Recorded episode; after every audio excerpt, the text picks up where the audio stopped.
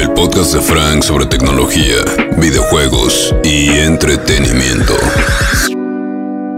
Esto es Francamente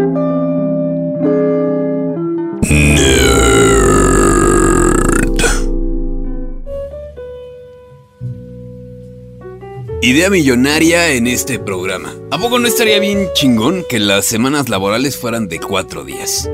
Digo, piénsenlo por un momento y suena como absurdo, ¿no? Incluso va en contra de la lógica neoliberal y capitalista, en donde se supone que para producir más tenemos que trabajar más horas.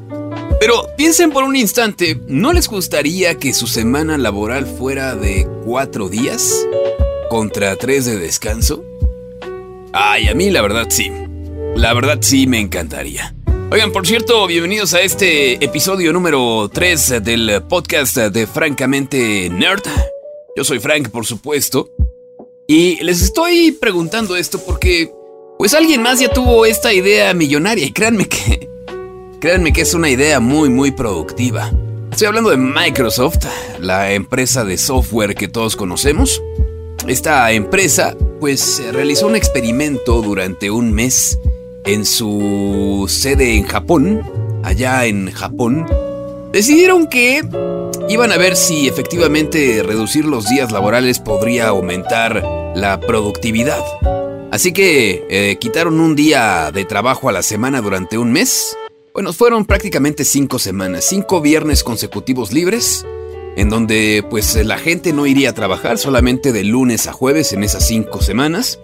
Y por supuesto, este día no se los iban a descontar, ni iba a ser a cuenta de vacaciones. Si la gente en esas cinco semanas había pedido vacaciones o días de descanso, pues de modo, ya estaban contemplados, ¿no? Era un día otorgado por la empresa y bueno, iban a ver si esto funcionaba. Bueno, pues el resultado ha sido increíble porque eh, durante estas eh, cinco semanas eh, la productividad por empleado aumentó cerca de un 40% en comparación con el mismo mes del año anterior. 40%. Imagínense ustedes, o sea, eh, vaya, a nadie se le ocurriría que dando un día más de descanso, la productividad de una empresa podría aumentar casi en un 50%. Bueno, pues a Microsoft se le ocurrió y pasó. Eh, ¿Cuáles son las razones de esto?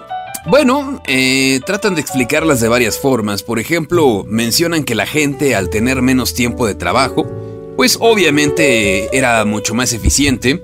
Si las juntas antes eran de dos horas, como ahora ya no había cinco días para hacer juntas, la famosa juntitis, la pincha juntitis que todos odiamos, bueno, pues aquí en, estos, eh, en estas cinco semanas decidieron reducir las juntas a lo estrictamente necesario y pues obviamente para ser más productivos. Y eso aumentó Em, pues obviamente la productividad de los empleados allá en Microsoft en Japón, pero no solo eso, hay datos también mucho más específicos e interesantes. El número de páginas impresas en la oficina disminuyó un 59%, eso es ahorro para la empresa. El consumo de electricidad disminuyó un 23%, eso es ahorro para la empresa. Y pues obviamente cuando les preguntaron, el 94%, un contundente 94% de los empleados estaban satisfechos con este mes de experimentación de cuatro días de trabajo versus tres de descanso. Y bueno, esta prueba ha sido considerada como parte de una estrategia por parte de Microsoft de mejorar la vida laboral de sus empleados para que pues su tiempo sea más flexible, ¿no? Y este para que tengan pues tiempo para otras cosas. Así que bueno, lo que sigue ahora es que lo van a replicar en otras partes del mundo. Obviamente en Microsoft habrá gente que pues quizás siga esta idea. Desde aquí convoco a mi jefe a que pues obviamente repliquemos estos cuatro días a la semana.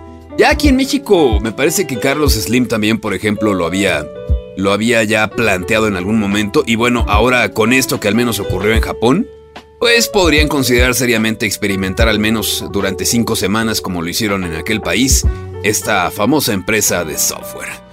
Bueno, oigan, y otra de las noticias importantes esta semana en cuanto al mundo de tecnología, pues es el lanzamiento de Death Stranding este 8 de noviembre. El nuevo juego de Hideo Kojima, el creador de Metal Gear Solid. Y la verdad es que, digo, yo todavía no lo he probado, ¿no? Hay muy poca gente, sobre todo medios especializados que tuvieron oportunidad de checarlo, tuvieron una copia eh, semanas antes para poder jugarlo y hacer sus reseñas, que por cierto, eh, la gran mayoría son positivas, incluso se hablan de la creación de un nuevo subgénero en el mundo de los videojuegos, aunque ya leyendo las em, reseñas, pues la premisa es muy básica.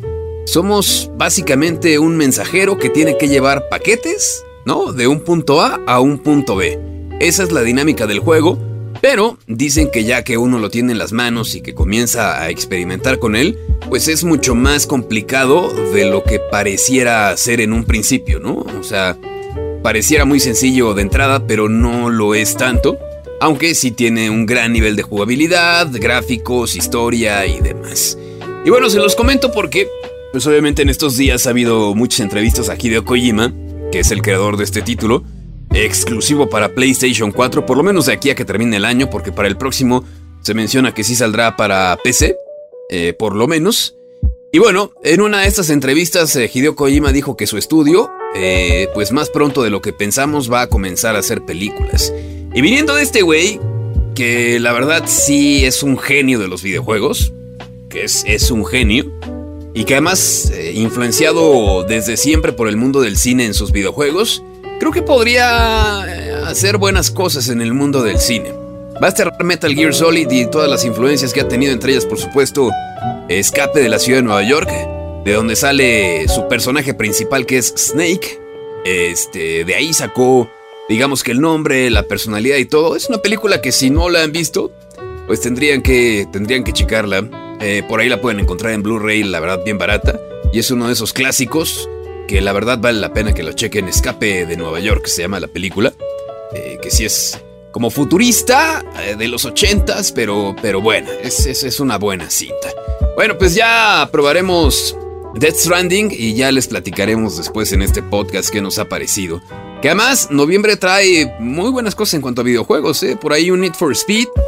El 15 de noviembre también, híjole, mi cartera va a llorar por la falta de dinero, pero ni modo, tendré que vender un riñón. Death Stranding es obligado, o sea, lo voy a tener que comprar sí o sí.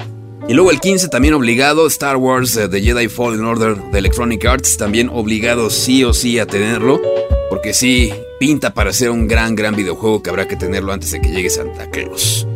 Bueno, eso lo más eh, relevante en cuanto al mundo eh, justamente de la tecnología. ¿Qué ha pasado en el cine esta semana? Bueno, pues muchas cosas. Eh, particularmente del cine de superhéroes hay varias que comentar. Entre ellas, por ejemplo, que se va cerrando el casting de la cinta de Batman.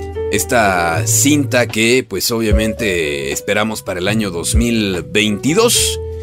Y bueno, es una película que como saben ya tiene confirmado a Robert Pattinson como Bruce Wayne Batman, a Zoe Kravitz como Selina Kyle y Gatúbela, a Paul Dano como Edward Nigma, que será pues obviamente el acertijo, y a Jeffrey Wright como Jim Gordon, el comisionado Jim Gordon, James W. Gordon. Y bueno, em, esta semana ha habido otra confirmación eh, y es en el sentido de el actor seleccionado para hacer el papel de Dos Caras, un personaje que ya vimos en una de las películas de, Batman. Bueno, de hecho en dos. en una película donde aparece Jim Carrey, de las películas más malas de Batman. Y luego también en Batman el Caballero de la Noche, donde sí vimos una versión muy cercana a los cómics de, de Two-Face, de Dos Caras.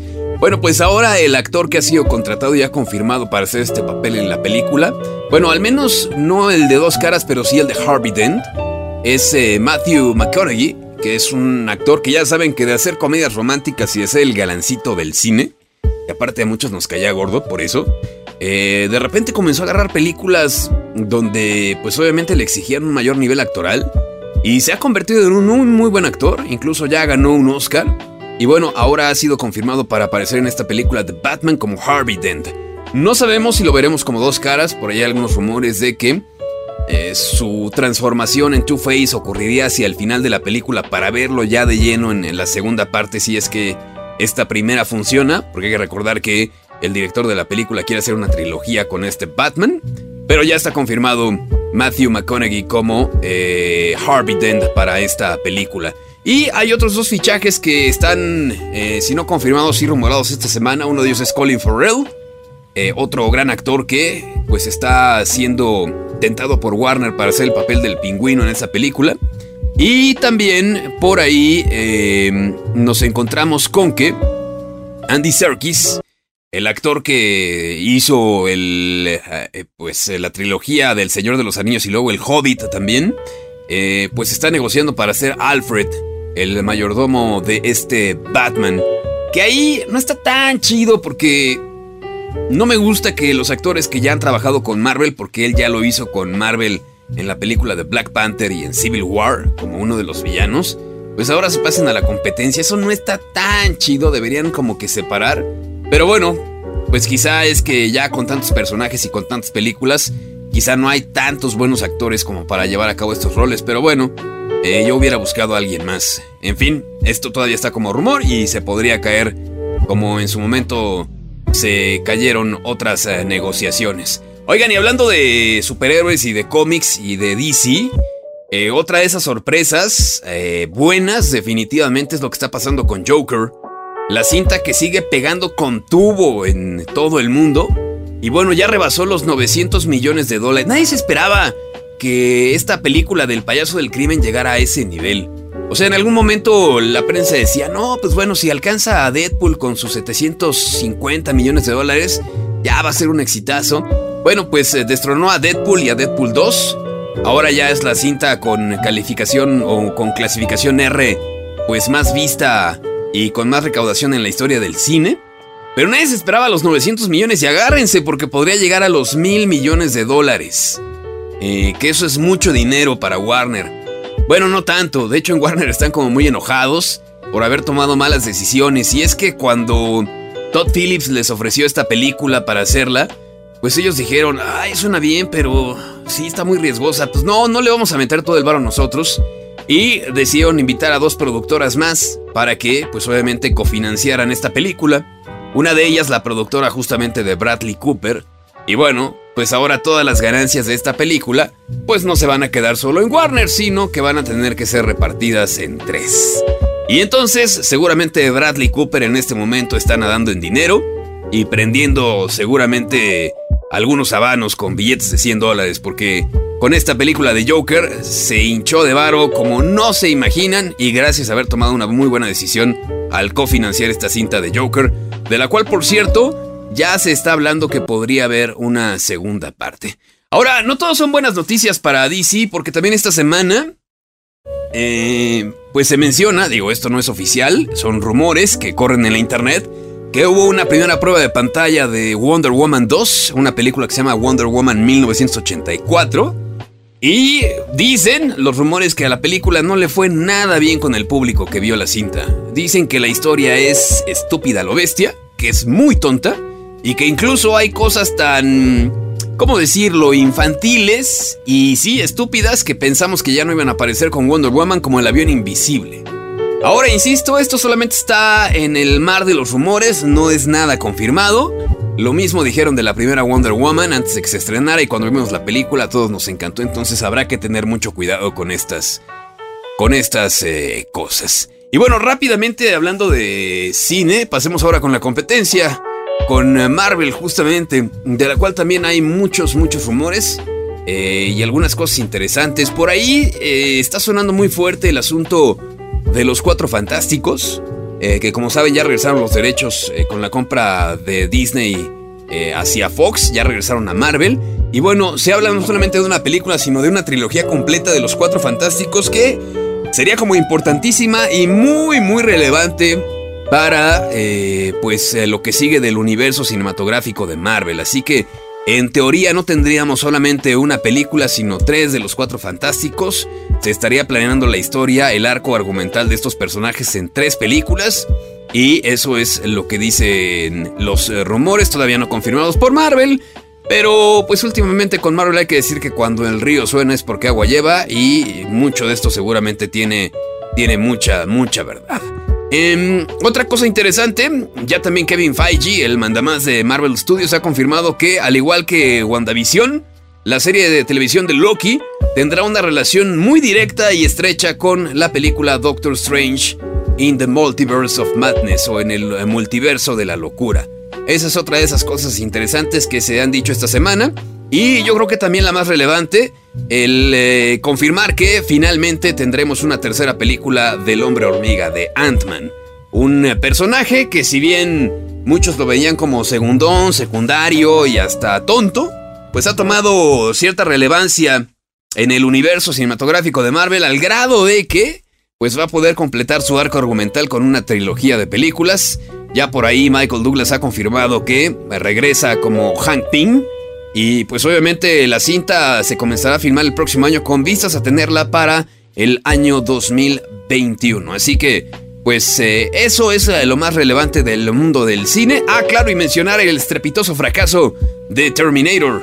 Le ha ido muy mal a la película, muy muy mal, y pues todos comienzan a abandonar el barco. Ya Linda Hamilton dijo que difícilmente repetiría el papel de Sarah Connor. Y ya también por ahí comenzaron a salir algunas historias de que Tim Miller, el director, eh, tuvo muchos desacuerdos con James Cameron, que es el productor. Lo chistoso es que hasta ahora, cuando la película está fracasando estrepitosamente, salgan este tipo de cosas. En fin, eso es lo más relevante esta semana en eh, las cuestiones nerdas. Ojalá que les haya gustado este podcast. Ya saben, si les gustó, ojalá que lo puedan compartir a través de sus redes sociales. Y a mí síganme en redes sociales en todas, en Facebook, Twitter, Instagram y YouTube como Frank es mi nombre, todo junto y de corrido. Frank es mi nombre, todo junto y de corrido. De hecho, esta semana en eh, YouTube hay un video nuevo, así que ojalá que lo puedan checar. Muchísimas gracias, pásenla bien. Adiós, bye, arrivederci, hasta la próxima semana con un episodio nuevo de Francamente Nerd. Después de este nergasmo auditivo, ahora sí sal al mundo y ten un orgasmo real.